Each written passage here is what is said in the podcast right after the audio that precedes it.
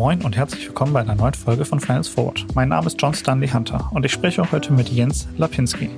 Der Super Angel hat früh investiert in Fintechs wie Lemon Markets, Recap, Bling, Right Capital oder Pile. Von letzterem schwärmt er besonders viel. Wir haben darüber gesprochen, warum er in bestimmte Unternehmen investiert, auf was er bei Gründerinnen und Gründern achtet und wie er auf den Fintech-Markt schaut. Viel Spaß bei dem Gespräch.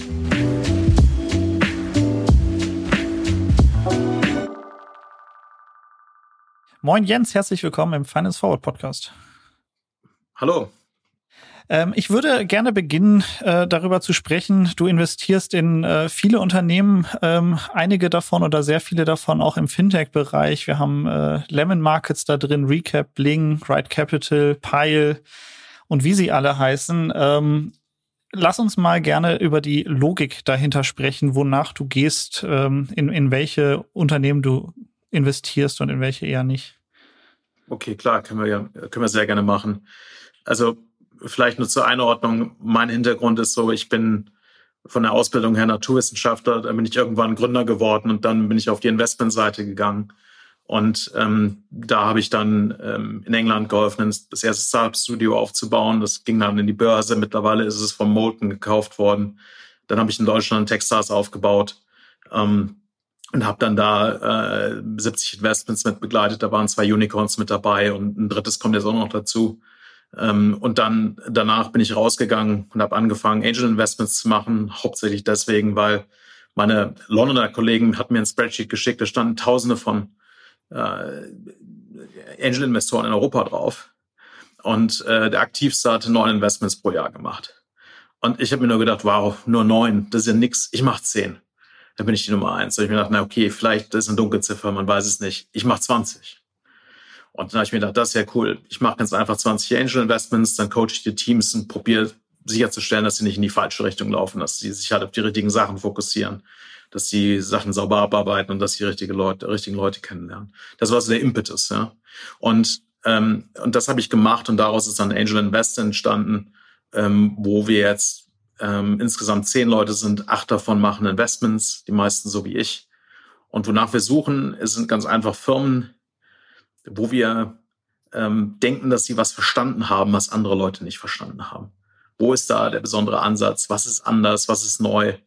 Warum ist das jetzt eine Sache, die besonders wichtig ist? Und warum haben die ein Team, das es halt auch umsetzen kann? Ne? Und wenn man dann auf die Fintech-Seite guckt, das hast du ja gefragt, ähm, Fintech ist halt ein Bereich, wo sich irrsinnig viel bewegt. Ja, die gesamte Infrastruktur, also alles, was es da gibt, ist und wird ja auch noch in Zukunft weiter komplett neu erfunden werden. Das heißt, du hast ja die ganzen traditionellen Fintech Häuser oder die ganzen in den, 19, in den 1880 ja, war es ja in Berlin so, da gab es das Startup, ja, das äh, Siemens, das musste irgendwann unbedingt finanziert werden. Dann gab es das Fintech, äh, Deutsche Bank, das es finanziert hat, das das InsurTech, Allianz, das es versichert hat. Und dann ist es dann das äh, andere Fintech, die Deutsche Börse, die war ja auch in Berlin, ist es halt public gegangen. Mhm. Das heißt, im Endeffekt, dieser ganze Kram, der da ist, der ist seit 150 Jahren da. Und den, der hat früher nur Startups gemacht. ja. Und im Laufe der Zeit haben die halt alle Startups vergessen. Und jetzt kommen die neuen Fintechs und machen einfach alles nochmal komplett neu. Aber ja. eigentlich ist es nur eine neue Entwicklung von dem, was schon alles lange da war. Ja. Und ich denke, der, der große Trend im Augenblick ist eher so, dass früher war es so, die erste Welle, da haben die halt gesagt, ja, da gibt es eine Bank, jetzt machen wir eine Neobank. Oder da gab es eine Insurance, machen wir eine Neo-Insurance, machen wir eine digitale Insurance. Das ist ungefähr so wie, da gab es einen Kalender, jetzt machen wir mal einen digitalen Kalender. Ja? Und der nächste Schritt muss dann sein, jetzt haben wir einen digitalen Kalender. Oh wow, guck mal, jetzt kommt der nächste wirkliche Hub. Jetzt können wir sagen, hey, wann bist du denn frei? Da kann ich mich einfach einbuchen. Ja, und das heißt, auf diesem, die ganzen IT, das schon da ist, den ganzen APIs, den ganzen Open Banking und alles, was halt geschaffen worden ist in den letzten Jahrzehnten, auf dem setzt jetzt halt auf eine neue Generation von vielen Firmen und vor allen Dingen auch Fintech-Firmen da, die halt dann den nächsten Wurf machen. Ja. Mhm. Und das ist eine Sache, für die ich mich halt in, äh, sehr interessiere. Und deswegen habe ich auch die Investments teilweise gemacht, so wie, sie, wie ich sie gemacht habe. Wir machen eine kurze Unterbrechung für unseren Partner Per Finance. Inkasso ist ein großes Thema für Banken sowie für Fintechs und ein Digital-Inkasso für zukunftsorientierte Unternehmen in Europa, entwickelt für die höchste Recovery und beste Customer Experience. Das bietet die Lösung von Per Finance. Über 550 europäische Enterprises vertrauen bereits auf die Lösung von Per Finance. Der Per Finance Ansatz basiert auf KI und Verhaltensforschung. Ein selbstlernender Algorithmus typologisiert Menschen anhand von Daten, um die passende Kommunikations- und Bezahlstrategie für sie herauszufinden. Das Ziel? Den Kunden erfolgreich zur Zahlung sensibilisieren und die ideale Lösung für jeden Menschen finden, die Forderung schnell zu begleichen. Zum Einsatz kommen dabei KI-Technologien basierend auf Reinforcement Learning und auch Natural Language Processing. Der Ansatz verhilft Finanzteams schneller zu höheren Rückführungen von ausstehenden Forderungen und bietet Verbrauchern ein nahtloses und faires Online-Bezahlerlebnis. Das Ganze gibt es in einem All-in-One-Ansatz für alle Länder, ein Vertrag, eine Datenschnittstelle, ein Kundenportal und einen Ansprechpartner. Einfach mal schlau machen auf www.perfinance.com.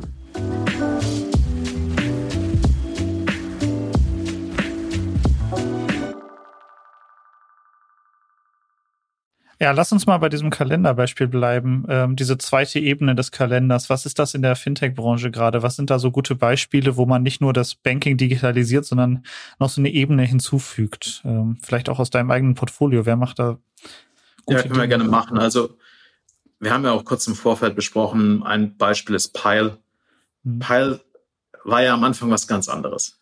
Da ging es ja gar nicht um das, was die jetzt machen. Und ähm, dann nach sechs Monaten oder so hatte ich im Januar diesen Jahres 2023 ein Gespräch mit Jessica und habe gesagt, du, ähm, also das, was ihr macht, ist Schrott. Ich habe keine Lust. Mhm. Ich will, dass ihr an sich was macht, mit dem du glücklich bist und das wirklich zieht. Und ähm, sie hat dann gesagt, ja, ich habe allen meinen Investoren versprochen, also ich probiere das zu machen. Ich habe gesagt, du, die Hälfte von denen kann sich kaum an das erinnern, was du da gepitcht hast. Die wollen auch alle nur, dass du eine Firma machst, die funktioniert. Mhm. Also dann sind sie mit zwölf Ideen gekommen und haben sich dann auf das, was sie jetzt augenscheinlich machen, fokussiert, auf, auf ähm, ja, das halt letztendlich der Konsequenz halt, die, die Kunden, die die haben, das ist eine Treasury Automation Solution mhm. im Augenblick. Ja. Aber wenn man sich überlegt, warum geht's da eigentlich?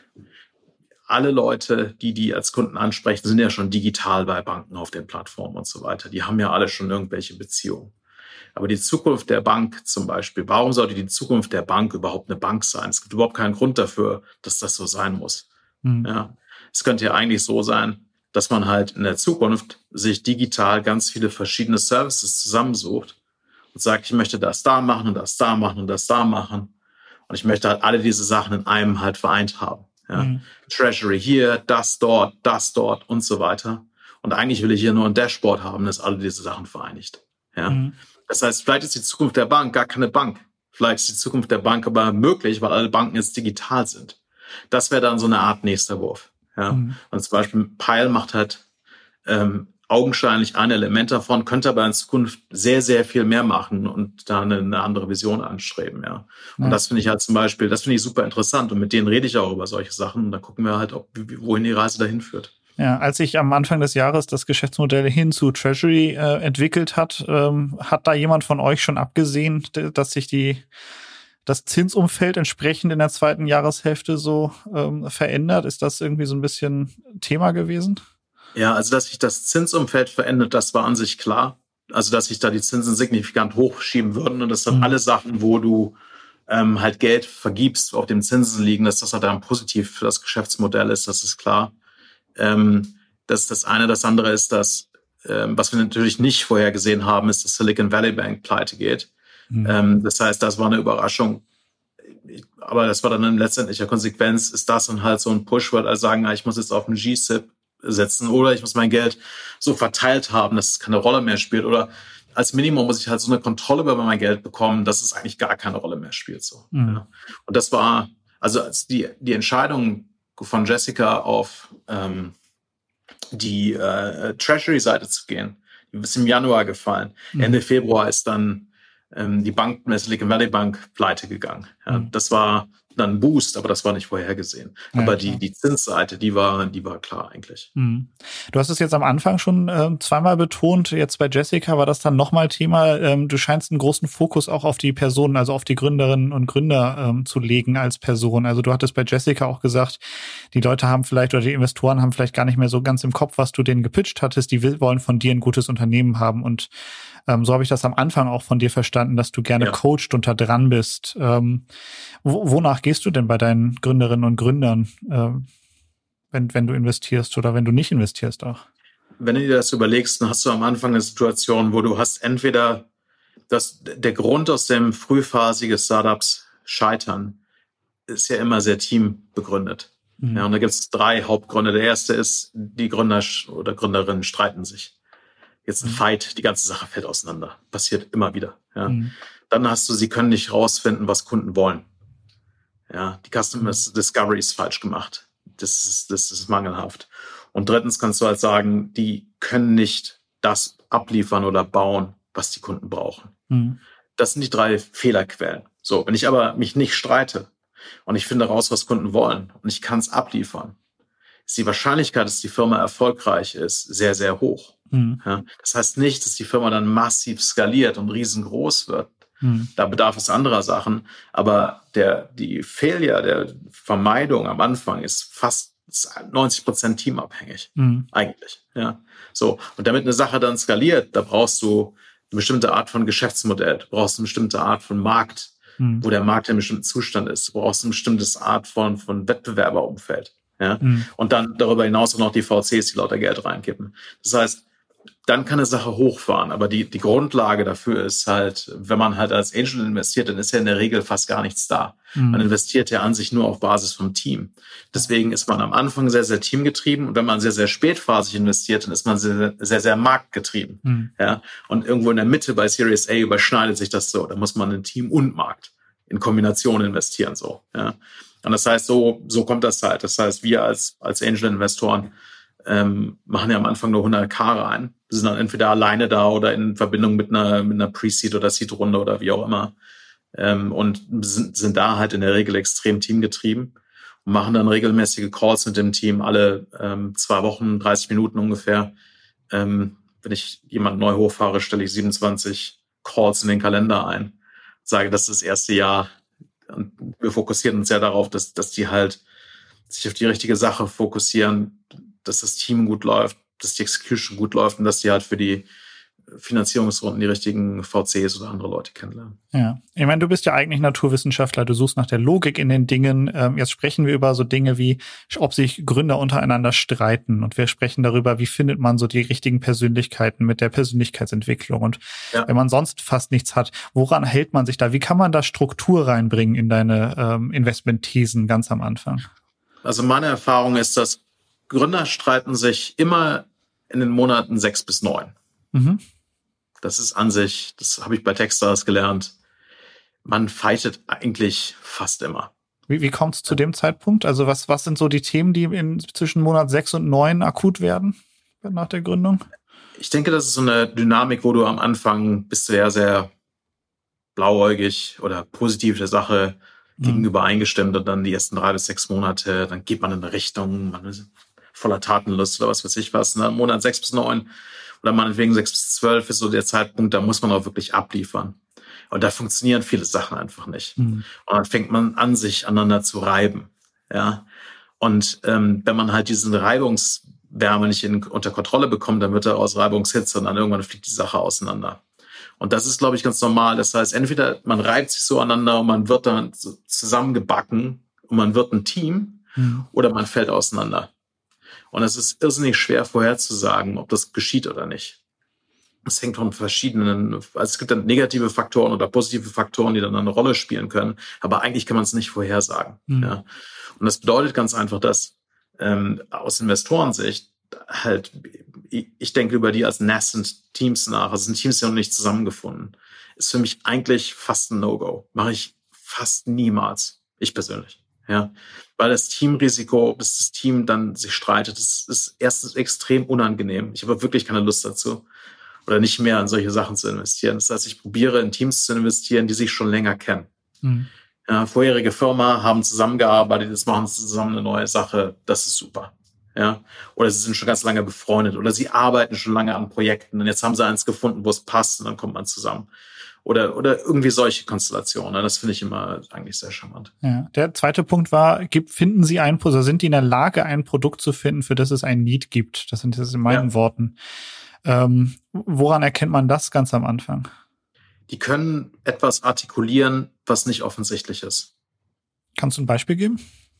Ich habe jetzt, eine, ich will jetzt nicht sagen wer, aber ich habe eine Firma investiert, das ist eine Enterprise Software Firma aus London, wo das Team gesagt hat, wir, das sind mehrere Gründer, wir kommen aus einer bestimmten Ecke und wir haben in der Firma, wo wir vorher zusammen waren, haben wir schon an was gearbeitet und wir wissen, wenn man so und so macht, dann passieren gute Sachen in der Firma. Ja? Mhm. Und, und haben da einen Insight entwickelt, wo man halt sagen kann, das macht im Augenblick aber keiner.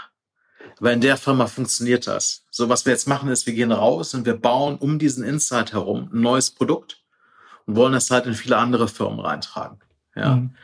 Und haben dann, dann äh, gesagt, pass auf, hier, wir verstehen, wie die Leute, die so sind wie wir oder wie die, für die wir gearbeitet haben, äh, da ist es so, äh, man, man, nee, was mal, ich mache mal ein ganz anderes Beispiel. Ich mache mal ein Beispiel, äh, das konkret ist, aber das älter ist, das nicht so neu ist, sondern das, das schon länger etabliert ist. Ja. Als ich 2018 bei User Centrics investiert habe, mhm. ja, hat halt Misha gesagt, pass auf, es kommt eine neue Regulierung ähm, im Bereich GDPR. Und er hat gesagt, es, es gibt in dem Bereich, wird so viele Tools geben und jeder wird sich irgendwie ähm, irgendeinen Unsinn anschaffen, um der, der Sache Herr zu werden. Aber es gibt einen Bereich, da muss diese Sache digital nachvollziehbar abgewickelt werden. Und das sind halt die, die Cookie-Banner, beziehungsweise wenn man dann halt die Einsicht war, wenn man Ads reinladen will, irgendwo auf Google oder anderswo, dann mhm. werden diese Tools von einem programmatisch verlangen, dass man nachweisen kann, dass man GDPR-compliant ist. Mhm. Ansonsten gibt es keine Ads mehr. Und wenn es keine Ads mehr gibt, das heißt, es muss jeder machen. Jeder mhm. muss das machen. Daran hängt ein Milliardenbusiness in das. Also. So, und das heißt, diese Artikulierung von der Problemstellung, so habe ich noch nie vorher so gehört. Mhm. Ja, da hat er gesagt, da ist der Sweet Spot vom gesamten GDPR. Von daher muss man als Startup in die Ecke gehen. Mhm. Ja, so. Und dann haben wir uns halt hingesetzt und haben mit Lisa zusammen gerade äh, den Begriff Consent Management Plattform erfunden. Ich glaube, Lisa mhm. hat ihn erfunden, Misha, ich weiß nicht mehr genau, wer ihn gemacht hat. Irgendwie ist er entstanden. Und, ähm, und dann haben sie halt gesagt, jeder braucht eine Consent Management Plattform, damit das Consent weitergegeben werden kann an die ganzen Advertiser. Mhm. Ja, so. Das hat komplett gestimmt. Die Firma macht sehr, sehr viel Umsatz jetzt, profitabel ähm, und ist der Marktführer in Europa. Und das war halt eine Einsicht, ein Verständnis von dem Markt, das ich so artikuliert noch nie gehört hatte. Und sowas finde ich halt super spannend. Ja. ja. Ähm, ich ich würde gerne noch mal über eine nächste Einschränkung ähm, äh, sprechen, die du vornimmst. Ich habe mal in deinem LinkedIn-Profil geguckt. Ähm, einer der, der oberste Satz in, deinem, in deiner Selbstbeschreibung ist: I invest in Europe, sometimes in North America, never in Africa, Middle East, India, Asia, Latin or South America or Oceania. Kannst du mir das mal erklären, bitte? Ja, klar, ist ganz einfach. Ich kriege irrsinnig viel Inbound. Mhm. Ich probiere den False Inbound zu minimieren, weil ich investiere wirklich fast ausschließlich in Europa. Das heißt, warum mache ich das? Es gibt in Europa so um die 500 Fondsmanagementfirmen und auch andere Investoren, ähm, wovon ich bei jeder Firma mindestens einen Partner kenne. Und ich verstehe halt, weil wir auch regelmäßige Calls mit all diesen Leuten haben. Ich verstehe halt, wie der europäische Markt oder wie die Amerikaner auf Europa gucken. Mhm. Ich weiß, welche Investoren da sind, welche Interessen die haben. Ich verstehe die ganzen Seilschaften.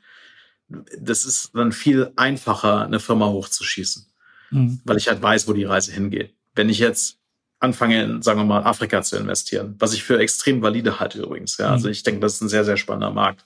Aber ich kenne ihn da überhaupt nicht. Ich weiß gar nicht, was da los ist. Ich kenne die Startups nicht. Ich kenne die Investoren nicht. Ich habe keine Ahnung, was da die Dynamiken sind. Das heißt, wenn ich da reingehe, dann bin ich komplett blind oder ich muss mich komplett auf andere Leute verlassen. Aber kann aber jetzt äh, auf der Netzwerkseite überhaupt keinen Beitrag leisten. Mhm. Ja. Und das sind dann halt lauter Risiken, denen ich mich aussetze, die ich nicht kontrollieren kann. Und darauf habe ich halt keine Lust. Ja. Ja. Erstens, zweitens denke ich halt, es gibt in Europa so viel zu tun und so viel Mehrwert, den man hier schaffen kann. Ich habe überhaupt keinen Bedarf, außerhalb davon aktiv zu werden. Hm. Man könnte auch sagen, du machst es dir vielleicht auch ein bisschen schwieriger dadurch, weil äh, Europa ist zum einen fragmentierter als äh, manche andere Regionen auf der Welt. Es ist äh, regulierter. Ähm, und äh, ja, es ist ein bisschen kompetitiver hier. Also hier gibt's äh, mehr Startups äh, im Tech-Bereich als vielleicht in afrikanischen Ländern oder ähm, so. Es gibt äh, ganz andere Geschäftsmodelle, die vielleicht nicht, nicht ganz so schnell skalieren können, weil wir viele unterschiedliche Sprachen haben. Die Märkte sind, äh, besonders jetzt, wenn wir über den Fintech-Bereich sprechen, sehr kleinteilig reguliert, auch wenn man ähm, mit Banklizenzen ein bisschen europaweit passporten kann, aber da gibt's trotzdem Thematiken. Da ist man in, ja, weiß nicht, beispielsweise Brasilien oder Kasachstan. Ich hatte letzte Woche mit Jan Beckers gesprochen ähm, über ähm, spannende Cases äh, in, in Asien oder in Südamerika. Ähm, da kann man schneller mal ähm, hochskalieren. Also du machst es dir vielleicht auch ein bisschen schwieriger damit, dadurch, dass du dich auf Europa fokussierst. Naja, ich denke, ich mache es mir einfacher. Mhm. Das heißt, ähm, weil die, äh, wenn ich halt, also was ich bei Texas gesehen habe, ist, da hatten wir ein Nordamerika-Team, wir hatten ein Europa-Team und dann hatten wir ein Team irgendwo anders auf der Welt verteilt. Das war so somewhere else, Mhm. next. Ja, das heißt, in letztendlicher Konsequenz, wenn ich wenn ich jetzt an der, an der Börse agiere, so wie Jan Beckers, dann gucke ich in der Welt auf 10.000 Firmen. Ich Mhm. kenne sie alle, ich habe sie alle kategorisiert, ich habe den kompletten Überblick, ich habe komplette Liquidity. Die einzige Frage ist nur, wo gehe ich rein und wo gehe ich raus. Mhm. Ja, so. Und die Analyse und auch die Datenverfügbarkeit über all diese Firmen ist, ist nicht überall gleich, aber die ist, man kann sie sich auch gleich machen. Ja, das heißt, da kann man sehr, sehr ähnlich agieren. Im Mhm. privaten Markt ist es halt sehr anders. Ich denke, wenn ich halt in äh, Europa lebe, dann habe ich hier ein paar Zeitzonen um mich herum, wo ich mit Leuten effektiv kommunizieren kann, wo ich auch eine kulturelle Überlappung habe, wo ich sehr viel besser einschätzen kann, was da halt los ist, was funktioniert und was nicht funktioniert. Mhm. Wenn ich jetzt nach Lateinamerika gehe, das ist viele Zeitzonen weg, das ist eine vollkommen andere Grundstruktur, das ist ein vollkommen anderer, äh, also wenn ich in Lateinamerika investieren will, dann soll ich nach Mexico City ziehen und Gas geben. Ja, Mhm. oder ich sollte irgendwo anders hinziehen. Ja, ich sollte in diese Region ziehen. Wenn ich in Nordamerika tätig sein will, soll ich daher dahin ziehen. Ich denke, man muss sich schon äh, da reinbegeben. Mhm. Äh, Genkigen Butsu. Man muss halt, you need to go and see for yourself. Man muss sich das wirklich selber angucken, was da los ist. Und man muss vor Ort sein, weil ansonsten versteht man einfach nicht, was da abgeht. Mhm. Und halt zu sagen, ich weiß, was in Indonesien abgeht, wo ich noch nie im Leben war, Mhm. wo ich auch in den nächsten zehn Jahren nicht hinkommen werde wahrscheinlich. Ja, Mhm. das ist ja, da schieße ich echt ins Blaue rein. Ja, Ja. das und das ist eine Sache, die ich habe halt ganz einfach, ich habe weder den Bedarf noch die Lust dazu, das zu machen und dem, dementsprechend mache ich es ganz einfach nicht. Mhm. Um in gute Runden reinzukommen, ähm, auch im Angel-Bereich, ähm, muss man so ein bisschen auch unter Beweis stellen, dass man dem Unternehmen etwas mitbringen kann, was ein bisschen über das äh, Kapital hinausgeht. Ähm, das ist vielleicht jetzt gerade ein bisschen weniger wieder so, wo es ähm, wo weniger Funding in der Summe gibt, ähm, aber ganz grundsätzlich äh, kann man das als Investor so ein bisschen unter Beweis stellen. Was bringst du damit an den Tisch? Du bist ja sehr hands-on, wie du schon gesagt hast ähm, machst 27 Sessions im Jahr. Ähm, was sind so die äh, Dinge, die du als Investor ähm, mitbringst, die die anderen jetzt nicht mitbringen? Was wir machen, ist, wir, wir coachen jedes Team. Und die wichtigste Sache, die man da verstehen muss, ist, wir, wir probieren sehr, sehr stark, nicht den Teams zu sagen, was sie tun oder lassen sollen. Mhm. Das ist, funktioniert nicht und ist auch super toxisch. Aber was man halt sagen kann, ist also erstens, ähm, man muss alle paar Wochen sich hinsetzen und das, was man gemacht hat, aufschreiben und artikulieren und reflektieren. Das ist als allererstes nützlich. Zweitens kommt dann die Frage, ist das überhaupt die richtige Sache? Was probierst du hier eigentlich zu erreichen? Warum führt diese Sache jetzt wirklich zielgerichtet dahin? Ist das wirklich, bist du hier on track? Mhm. Ja. Dann gibt's die ganzen Teamthemen. Da gibt's die Beziehung zu den Mitgründern. Einstellen, ausstellen, Teamkultur, Incentivierung, wie auch immer, Struktur. Gibt's ganz, ganz viele Teamthemen. Und Und der, der dritte Bereich ist dann der, der spannendste. Da geht es dann um diese Reise, auf die man geht, wo man am Anfang sagt, ich habe den Kunden, ich, ich baue mein Produkt, ich probiere initial ein Product Market Fit zu finden. Da habe ich irrsinnig viele Herausforderungen dabei. Ja, dann danach kommt halt, ich muss halt dann meine Kategorie definieren, ich muss mein Positioning, Messaging, Pricing, Business Model, diesen ganzen Kram muss ich wirklich festzornen. Dann muss ich halt ein scalable Go-to-Market bauen und dann kriege ich sehr viel tieferen Product Market Fit. Und dann am Ende brauche ich eine wirkliche Roadmap. Dann muss ich halt eine Company Roadmap, Financial Roadmap, Product Roadmap und dann baue ich halt die Firma auf. Das sind so die sechs ähm, Phasen, in denen man mhm. so sein kann. Und überall, ich, ich sagte, es gibt für mich keine neuen Probleme mehr. Es sind immer die gleichen Probleme immer und immer und immer wieder das Gleiche. Die Art und Weise, wie sich die Teams durcharbeiten, ist immer gleich und die Antworten sind immer anders. Mhm. Das heißt, mein Job ist nicht zu sagen, hier ist die Antwort, mach das, sondern die Antwort ist zu sagen, hier ist, wie man sich gut durcharbeitet. Lies dir das durch, sprech mit diesen mhm. Leuten, sag mir, was du machen willst. Und ich glaube, da kann man einfach die Entwicklung von Firmen sehr, sehr stark shortcutten. Man kann halt sagen, nee, das ist eine falsche Art und Weise, sich da durchzuarbeiten. Mach's lieber so, das funktioniert viel mhm. besser. Und das ist, glaube ich, ziemlich viel wert. Und das ist das, was wir machen. Ja? Mhm. Wir haben es mittlerweile so weit, dass wir das sogar aufgeschrieben haben und sagen, hier sind diese ganzen Sachen.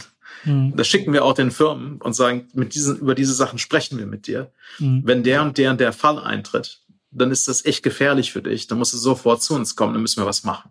Mhm. Ja.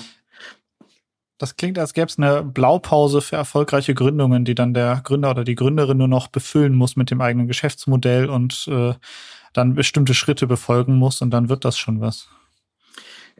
Die Sache ist die, wenn ich jetzt, ich, ist, man geht ja immer ins Ungewisse und es können noch viele Sachen irgendwie passieren oder, oder richtig laufen oder schief laufen. Je nachdem, ja. Und das Thema ist ja eher, dass man hat ja einen gewissen Prozentsatz Wahrscheinlichkeit, dass man irgendwo ankommt. Ja, und da kann man dann sich natürlich durchiterieren. Dann hat man die Frage, wie, wie wahrscheinlich ist es, dass man irgendwo ankommt? und wie schnell iteriert man sich dann durch diese Themen durch. Ja? Und wenn ich mich halt schnell durchiteriere, dann kann ich, die Wahrscheinlichkeit ist, dass ich auch irgendwo ankomme, aber die Wahrscheinlichkeit ist nicht 100 Prozent. Sie geht bloß hoch. Mhm. Ja? Und wir, auch wir haben Ausfälle im Portfolio, ist ganz klar. Ja, das Beispiel von Pile ist, um jetzt darauf, da haben wir eben drüber gesprochen, um darauf mhm. zurückzukommen, das ist halt der Pivot. Den haben wir aktiv unterstützt oder befeuert und haben halt gesagt, du, das funktioniert ganz einfach nicht. Mhm. Bitte pivote doch. Ja, und haben dann dem Team geholfen, sich die Sachen durchzuiterieren. Und jetzt iteriert es sich weiter. Also darauf, worauf die jetzt sitzen, das ist super, das funktioniert auch wirklich gut. Ähm, aber vielleicht gibt es noch viel mehr Opportunity da. Ja, wie geht man mhm. da jetzt dann rein und so weiter? Da spreche ich mal um Blick mit denen. Ja, mhm. das ist eine sehr, sehr spannende Reise. Mal gucken, wo das noch hingeht. Ähm, wir haben das äh, drüber gesprochen bei Pile mit dem Pivot. Äh, du hattest eben gesagt, äh, ihr achtet darauf oder ihr versucht darauf zu achten, ähm, euren Gründerinnen und Gründern nicht zu sagen, was sie tun und lassen sollen. Ja. Ist das nicht wahnsinnig schwer? Musst du dir da nicht total auf die Zunge beißen, wenn du dir manches anhörst und denkst, oh, das würde ich ganz anders machen, aber ähm, eigentlich versuche ich mich da auch zurückzuhalten? Ich meine, auf der anderen Seite hast du ja eben auch gesagt, du hast zu Jessica Holzbach gesagt, das funktioniert so nicht, mach was anderes. Das ist ja so ein bisschen das Gegenteil von äh, nicht zu sagen, was sie machen soll. Nee, ich, ähm, was ich gesagt habe, ist das Offensichtliche und das ist, es hat wirklich nicht, es war objektiv so, es hat mhm. nicht funktioniert. Ja. Und wenn man signifikante Veränderungen will, muss man Sachen signifikant verändern. Ansonsten kommt die einfach nicht. Mhm. Und das ist per Definition immer ein Pivot. Ja, das muss halt irgendwie pivoten. Mhm. Und dann sind die zu mir gekommen, die sind sogar zu mir ins Büro gekommen zu dritt und haben gesagt, hier sind zwölf Sachen, die wir machen könnten. Was sollen wir denn machen? Mhm. Und ich habe gesagt, das weiß ich nicht. Ich habe ja noch nie mit den Teams gesprochen, ich habe noch nie mit, mit den Kunden gesprochen. Ich weiß überhaupt nicht, wie die darauf reagieren. Ich habe da keine Meinung zu. Wir können darüber sprechen, wie man evaluiert, ob das mhm. vielleicht eine spannende Idee ist. Ja, also man kann halt sagen, so wähle ich eine spannende Idee aus. Aber ich würde nicht sagen, das ist eine spannende Idee. Ja, das müssen die sagen. Und mhm. das ist der Unterschied. Das heißt, es geht nicht darum zu sagen, was am Ende die Entscheidung ist. Aber man sollte darüber reden, wie man zu einer solchen Entscheidung kommt. Mhm. Das ist der Unterschied. Ja, weil wie man da hinkommt, das ist sehr replizierbar von Firma zu Firma. Aber was dann am Ende die Entscheidung ist, die besten Entscheidungen sind immer die, wo man am Ende sagt, wow, okay, das hört sich richtig an und das fühlt sich richtig an und da habe ich noch nie drüber nachgedacht so. Mhm. Die Kombination von Sachen ist wahrscheinlich wirklich richtig. Mhm. Ja, weil wenn es dann sowohl intuitiv als auch logisch richtig ist, und man hat vorher noch nie so drüber nachgedacht, dann ist es im Zweifelsfall nicht offensichtlich. Und die Kombination ist immer die, die spannendste eigentlich. Mhm. Und genau aus dem Grund sollte man auch nicht sagen, mach doch das, weil das ist dann ja alles offensichtlich. Und mhm. offensichtlich ist im Zweifelsfall immer schlecht. Ja, also ein Pivot macht man ja immer, ähm, wenn etwas, was man probiert hat, nicht funktioniert hat. Äh, du hast jetzt auch schon betont, du bist Naturwissenschaftler. Lass uns mal über Wahrscheinlichkeiten sprechen. Wenn wir jetzt über Gründer oder ein Gründerteam sprechen, das ein Pivot hinlegen muss, weil das erste, was sie probiert haben, nicht funktioniert hat, ist die Wahrscheinlichkeit, dass das nach dem Pivot äh, funktioniert, höher als bei einer Neugründung oder sollte man, also was würdest du, wozu würdest du eher raten? Pivot oder Neugründung? Ähm, ich denke, dass, also meine Erfahrung ist, dass die Wahrscheinlichkeit bei jedem Schuss gleich ist. Es sei denn, man hat einen konkreten Kundenanlass, den man sich so zugrunde setzt, wo man sagt, ich habe mit den Kunden gesprochen, ich weiß, die haben das und das gesagt, dementsprechend will ich jetzt in diese Richtung pivoten. Mhm. Das ist dann natürlich was anderes, weil dann hat man einfach sehr viel bessere Daten als vorher. Dann hat man vorher es irgendwie nicht richtig gemacht, aber jetzt hat man sich mit den Kunden wirklich auseinandergesetzt und gesagt, Mann, ich bin ja so dumm. Ähm, ich kann fast 80 Prozent das Gleiche machen oder komplett das Gleiche machen. Ich muss bloß anders sagen, ich muss mich anders positionieren. Mhm. Ja, und das ist natürlich immer, und dann auf einmal zieht es viel besser das, das ist dann ja auch so ein, so ein kleiner Pivot, ja. Das mhm. heißt, man, man gibt dann eine andere Value Proposition ab. Und das ist halt ähm, natürlich, wenn man sowas hat, das ist ideal, ja. Weil man da halt auf einmal, das ist zum Beispiel ein anderes Beispiel, wo ich investiert habe, ist Narrow. Da habe ich in der Pre-Seed-Runde abgesagt, weil ich den Sinn und Zweck der ganzen äh, Veranstaltung nicht verstanden habe. Ähm, dann haben sie gepivotet in eine andere Richtung ähm, und die ich für sehr, sehr spannend halte. Dann habe ich gesagt, ja gut, weil, warum? Weil die Kunden gekommen sind und gesagt haben, wir wollen sowas haben. Ja. Mhm. Und jetzt bin ich investiert, ich coach den Gründer, es läuft sehr gut und ähm, der Kundenzuspruch ist sehr, sehr schön. Ja. Das mhm. heißt, ich, äh, da macht halt der Pivot total Sinn zum Beispiel. Mhm. Ähm, und, und jetzt, aber der Pivot ist halt qualitativ sehr viel hochwertiger als das, was da war, weil der Kundenkontakt sehr, sehr gut ist. Als wir angefangen haben zu sprechen, hast du über die Fintechs aus dem ähm, 19. Jahrhundert gesprochen, ähm, wie sich das entwickelt hat. Ähm, ich würde sagen, so die aktuelle Phase der, der, der Fintech-Gründungen, der Startups, ähm, das, das hat so ein bisschen vielleicht in den 90ern angefangen, in den 2000ern seinen Lauf genommen, äh, 2010er dann nochmal ähm, ganz viele Neugründungen gekommen.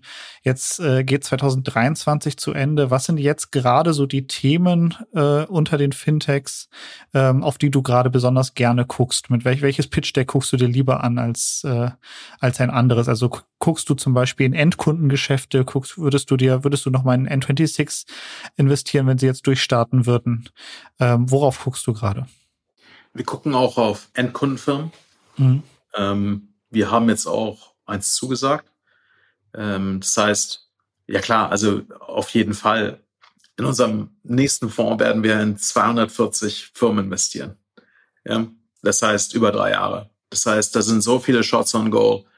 Ähm, da machen wir alles, was in letztendlicher Konsequenz, wo das Gründungsteam uns sagen kann, pass auf, hier ist eine eine spannende Opportunität. Wir haben was rausgetüftelt, äh, was es noch nicht gibt. Ja, ob das dann in Enterprise Software ist oder im FinTech-Bereich mhm. oder ob das Deep Tech ist äh, oder Climate oder oder Environmental Technologies oder ob das dann eine Consumer-Geschichte ist.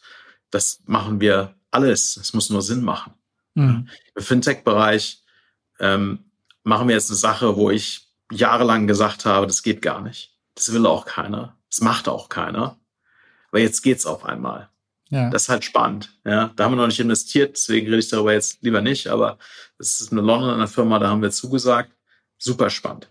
Ja, wir gucken seit Jahren auf den Markt drauf. Es hat bis jetzt noch nichts wirklich gezogen, aber wir denken, da könnte es jetzt einen Durchbruch geben. Ja, das ist auf der Consumer Fintech Seite. Warum sollten wir das nicht machen? Ja. Das heißt, ähm, wir haben in ähm, ein gutes Beispiel dafür ist äh, Bling, mhm. wo wir investiert haben. Ja, ich meine, wie viele N26 selber war am Anfang auch so eine Key-Karte. Ja. Mhm. Und ich meine, die, wenn eine irgendeine Schlussfolgerung irgendwann gezogen hat, war, macht bloß keine Kinderkarten mhm. ähm, im Banking-Geschäft. Das ist eine Katastrophe. Ja. ja. Kann man da auch nichts mit verdienen. Die, die haben ja kein hm? Geld. Kann man ja auch nichts mit verdienen. Die, die machen ja kein Geld, die Kinder. Ja, so, genau. Das heißt, da kannst du ja angucken. N26 Version 1, ja, sind ja ausgepivotet in was anderes.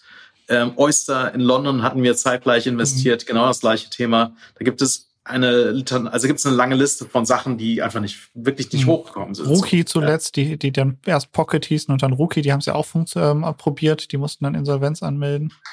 So, das heißt, da gibt es, also da bist du tiefer drin als Spezialist als ich, wer alles mhm. was gemacht hat und was noch nicht funktioniert hat. Aber Bling läuft super. Mhm. Ja, warum? Weil es ist einfach ist eine andere Zeit. Das ist jetzt die Anforderung des Marktes, wie man Sachen, und da kommen wir dann wieder zur nächsten Generation des Kalenders.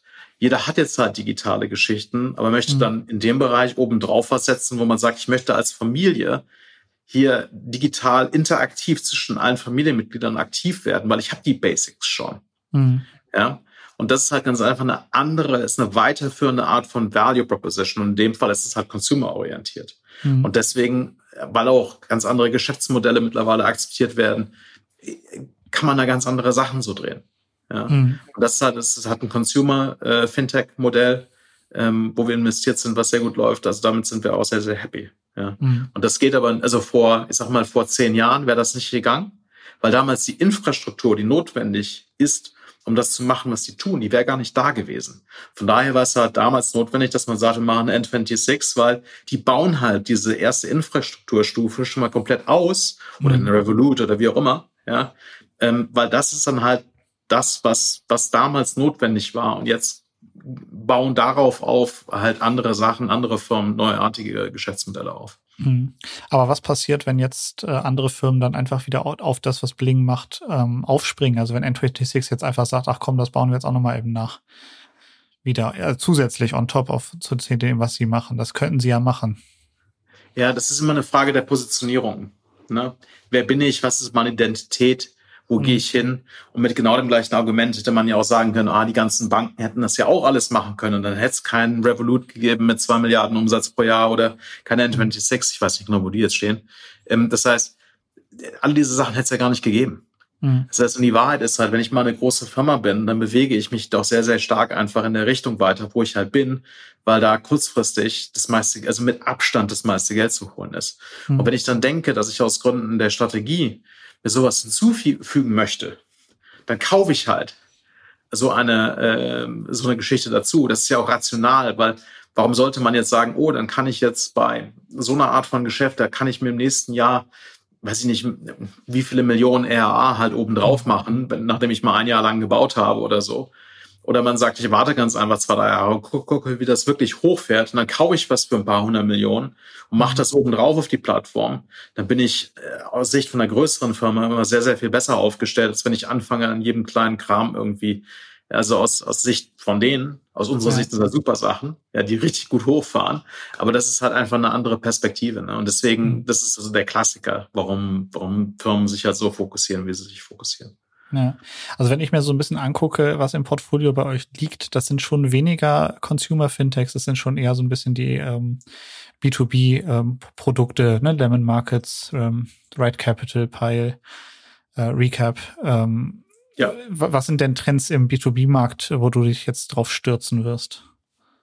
KI zum Beispiel, künstliche Intelligenz? Also künstliche Intelligenz ist interessant insoweit, als dass die, wir machen auch da Investments, Teilweise könnte man sie vielleicht auch als Fintechs bezeichnen. Ähm, die Herausforderung bei KI ist ungefähr der Gestalt, dass im Augenblick die Linie, die existiert zwischen den LLMs ähm, und den Firmen, mit denen die kollaborieren, wo hört was auf und wo fängt was an. Die Linie ist im Augenblick, also sie wird jetzt immer klarer, aber sie war bis zumindest vor sehr kurzem nicht scharf gezogen. Mhm. Das heißt, wenn man vor sechs Monaten oder vor zwölf Monaten in bestimmten Bereichen investiert hat, dann kann es sein, dass auf einmal man dann innerhalb der Kernstrategie von einem LLM ist und dann ist man ganz einfach weg, weil die viel mehr Geld haben, weil die viel größer sind. Mhm. Ja, in vielerlei Hinsicht. Das heißt, die Linien ist Zeit, ich sag mal, im nächsten Jahr 2024 werden die Linien sehr, sehr klar gezogen werden. Damit es auch ein Ökosystem geben kann, das stabil ist, das um diese Sachen herum existiert. Ja. Mhm. Im Fintech-Bereich gibt es dann, ich meine, ich habe auch separat darüber geschrieben, wie sich solche Sachen entwickeln werden. Aber wenn man jetzt auf der Produktseite guckt, ähm, da gibt es halt zwei Bereiche, wo wir sehr viele Deals sehen im Augenblick. Das eine ist so auf der Entscheidungsseite. Hm. Ich habe halt irgendeine KI, die kann besser Entscheidungen treffen als ein Mensch. Ja, was entweder valide ist oder nicht. Ich denke, alles, was rückwärtsgerichtete Entscheidungen treffen muss, da ist die KI mit Sicherheit ein valider Partner. Alles, wo die KI zukunftsorientiert entscheiden muss, ähm, wahrscheinlich eher nicht. Oder das ist ein sehr großes Fragezeichen dahinter. Und dann habe ich halt die äh, Ebene der äh, operativen Effizienz, dass ich halt Sachen Effizienz von links nach rechts schieben kann und so weiter. Dass halt viele Sachen einfach voll automatisiert werden in einem Ausmaß, wo das im Augenblick gar nicht geht. Ja. Und ich sag mal, da kommt man so eher in den Bereich rein von Accounting oder was weiß ich irgendwie was, wo, wo, äh, wo, wo halt Sachen sehr effizient von links nach rechts geschoben werden. Ich denke, da wird sehr, sehr viel Innovation geben. Da ist dann immer die Frage so ein bisschen, inwieweit ist das ein Feature für etablierte, etabliertere Firmen? Und inwieweit lohnt es sich darum, um diese Einsichten herum wirklich eine neue Firma aufzubauen? Ja. Mhm. Also ich denke, das ist, äh, das wird definitiv kommen. Äh, wo genau das dann so liegt, das müssen wir sehen. Das werden wir nächstes Jahr aber feststellen. Also da werden wir sehr genau sehen können, wo die Reise hingeht, auch für die nächsten 10, 15 Jahre. Ja. Jens, lass uns zum Abschluss einmal kurz darüber sprechen, aus deinem eigenen Portfolio, was ist dein Lieblings-Startup und oh warum? Gott. Such dir ein Lieblingskind aus. Äh, also es ist so, dass wenn ich mich jetzt hinstelle und sage, das ist super, dann sage ich automatisch, die anderen äh, 140 sind es nicht. das ist natürlich sehr schwierig. Ähm, ich sag dir, was, was Spaß macht. Ja, also let's, ja. Äh, denk so drüber nach. Der Spaß im Angel investieren, es geht ja nur darum, dass die Firmen gewinnen. Wenn die Firmen gewinnen, dann gewinne ich, dann haben alle Spaß. Und alles andere, was es nicht möglich macht, ja, das ist halt da, wo der nicht Spaß ist. Das will man alles nicht. Ja. Und je, je, je, je reiner sozusagen die, ähm, die, die Gewinnerseite sich so raus, also vor allem natürlich auch schnell raus artikuliert, umso glücklicher ist man als Investor. Mhm. Ja? Und wir haben ähm, im Augenblick, wir haben mehrere Firmen im Portfolio, die einfach irrsinnig abheben. Ja? ja, und das ist halt, man, es ist einfach eine Freude, das zu sehen, dass halt alles irgendwie zusammenklickt und dass es funktioniert. Ja. Mhm. Wir haben eine Firma, die ist 18 Monate alt, die ist jetzt auf knapp 20 Millionen Umsatz hochgezogen. Die 100.000, die wir da eingelegt haben als Investment, ist bis vor kurzem das einzige Investment gewesen, das da drin war. Die Firma ist Cashflow positiv profitabel. Mhm. Und die Vorhersage ist, dass die Firma auf weit über 100 Millionen Jahresumsatz nächstes Jahr hochziehen wird. Sollte das alles wirklich so kommen, dann sind wir als Investoren natürlich total happy. Vor allem, weil wir jetzt 10 Prozent an der Firma gekauft haben ähm, und uns da wirklich sehr, sehr stark finanziell engagiert haben über einen äh, Folgefonds, den wir machen, wo wir halt mhm. ähm, siebenstellige ähm, Mittel halt Firmen zur Verfügung stellen können, äh, die halt einfach skalieren. Ja, mhm. das haben wir jetzt auch schon mehrfach gemacht. Das heißt, wenn man halt sowas sieht, dann ist man total happy für die Gründer. Mhm. Und ich, ich wünsche eigentlich allen, dass es, wo wir investieren, dass das so läuft. Ja, und wir strengen uns halt an, dass das passiert. Und je häufiger das passiert, umso besser. Ja, das heißt, ähm, das heißt, wir haben an solchen Sachen haben wir halt Spaß. Oder um jetzt nochmal auf, auf Piles zurückzukommen, wenn halt einfach Gründerinnen Mut haben, und sagen, ich gehe in eine andere Richtung, ich mache es jetzt anders und es funktioniert dann und mhm. es, es performt dann gut. Ja, das ist einfach super. Da haben wir halt wirklich Spaß dran. Ja, mhm. Das ist so das, was, was mir so Freude macht. Ich meine, so, wir haben jetzt eh schon viel über die gesprochen. Das heißt, das, das ist halt einfach, ähm, ja, das macht mich halt happy. Ja, werden die, ähm, lass uns da mal ganz kurz überpeilen, noch, äh, da fällt mir noch ein, ähm, ich meine, es, es deutet sich jetzt gerade an, dass sich das Zinsumfeld vielleicht noch mal wieder so ein bisschen dreht. Ähm, wird das, wird Peil trotzdem bestehen können, äh, was das angeht? Ist das was, was langfristig funktioniert? Oder ist das ein bisschen sehr abhängig vom, vom Zinsumfeld? Nee, glaube ich nicht. Ich bin ja schon irgendwo. Ich muss ja irgendwo sein als Firma. Ich bin ja irgendwo engagiert. Der Schmerz ist nicht, oh, ich habe hier so, ich habe ja ein Prozent, jetzt möchte ich vier Prozent haben oder fünf oder wie viel die mir jetzt gerade geben oder sieben. Ähm, das ist nicht der Schmerz. Der Schmerz ist, ich möchte mein Geld oder meine Finanzdienstleistung so machen, wie ich es will. mhm. ohne Hindernisse. Und das ist eigentlich das Problem, das sie lösen, wenn du so drüber nachdenkst. Ja. Und das ist, finde ich halt, das finde ich halt sehr, sehr interessant, weil da kann ich halt sagen, das bedeutet halt, jetzt ist auf einmal eine neue Art von Banking möglich, die ging früher gar nicht. Mhm. Ja? Und das finde ich halt immer, der Beweis dafür ist, dass das halt auf der Treasury-Seite funktioniert. Aber die machen auch andere Sachen, wo es auch funktioniert, aber das ist nicht so offensichtlich. Das heißt, das finde ich halt, das finde ich halt interessant. Ja? Mhm. Und ich meine, keine Ahnung, ob ich all diese Sachen hier in der Podcast so sagen darf. Ja? Ja, vielleicht ruft Jessica mich dann an und, äh, und schimpft mich oder so. Aber ich denke, das ist halt spannend. Ja? ja. Ich denke, da, das ist so für mich an sich sehr zukunftsweisend, da wo so die, die Richtung hingeht. Ja. Und äh, wenn das sich halt auf ein oder zwei Felder festlegt, man sagt, das ist halt das, da ist der größte Hub drin, fein. Wenn es aber dann die Möglichkeit hat, sehr viel größer zu werden, umso besser. Ja? Mhm. Dann bin ich noch happier. Das heißt, hat das Zinsumfeld das macht dann jetzt irgendwie eine Sache, dann geht es nach dahin oder dahin oder dahin. Das kann alles sein. Das hat mit Sicherheit jetzt geholfen. Aber ich glaube gar nicht, dass da wirklich der Schmerz ist. Der Schmerz ist eigentlich, ist, ist, ist eigentlich liegt er leicht anders gelagert so. Mhm. Also ich fasse mal zusammen, was du in diesem Podcast jetzt heute alles über Pile gesagt hast. In einem Satz wäre, das ist eigentlich sind die gar kein Treasury Startup. Die machen eigentlich viel mehr. Was machen sie? Wie würde man das denn jetzt als äh, verkürzt darstellen, was Pile dann ist? Das musst du Jessica fragen. Hol sie auf die, hol sie auf die Podcast und frag sie und dann kann sie die Vision erklären. Sie kann das mit Sicherheit zehnmal besser als ich. Das wäre so die, äh, das dann kann sie dir auch wirklich äh, disclosen, was sie will. Und dann muss ich das nicht machen, weil das ist, äh, glaube ich. Das, das machen wir. Das Update steht aus. Wir hatten, ich hatte mit Jessica im, ich glaube, März darüber im Podcast gesprochen. Das Update steht aus, das holen wir nach. Jens, vielen lieben Dank für deine Zeit heute. Wir sind am Ende und äh, bis zum nächsten Mal bei Finance Forward. Danke, John.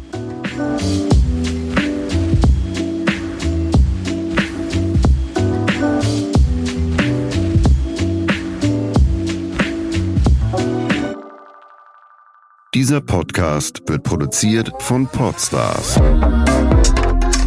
bei OMR.